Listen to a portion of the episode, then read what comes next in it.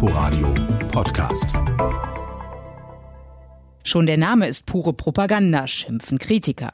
Politisch ist er auf jeden Fall. Sputnik V, so hieß auch der erste Satellit in der Erdumlaufbahn, hinaufgeschossen von der Sowjetunion. Der Anspruch der Russen war also offenbar von Anfang an, die Ersten seien bei den Corona-Impfstoffen. Das ist gelungen. Seit August vergangenen Jahres wird Sputnik V in Russland verimpft und inzwischen auch in mehr als 50 Ländern weltweit. Das sagt der russische Direktinvestitionsfonds, der die Entwicklung des Impfstoffs finanziert hat und sich um die internationale Vermarktung kümmert. In der EU ist Sputnik V noch nicht zugelassen. Seit Anfang März prüft die Europäische Arzneimittelbehörde. Anfang Februar bescheinigte eine Studie im renommierten Fachblatt The Lancet dem russischen Mittel eine Wirksamkeit von über 90 Prozent.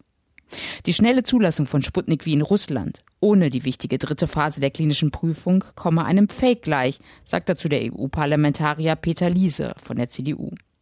Trotzdem gibt es schon Länder in Europa, die Sputnik wie nutzen, Ungarn etwa. Tschechien und Österreich haben Interesse signalisiert. Laut der Nachrichtenagentur Reuters haben zudem weitere EU-Staaten bilateral Verträge für den russischen Impfstoff abgeschlossen. Die Slowakei hat seit Anfang März erste Impfdosen auch schon auf Lager. Eingesetzt werden sie aber vorerst nicht, weil die Bedenken zu groß sind.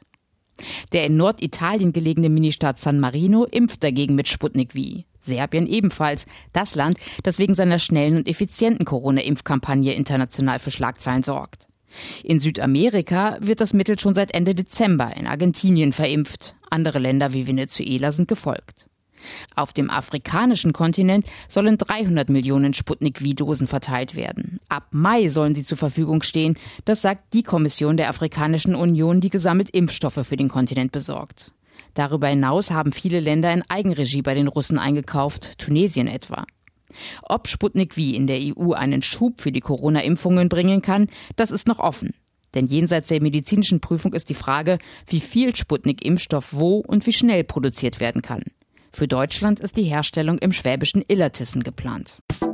Inforadio Podcast.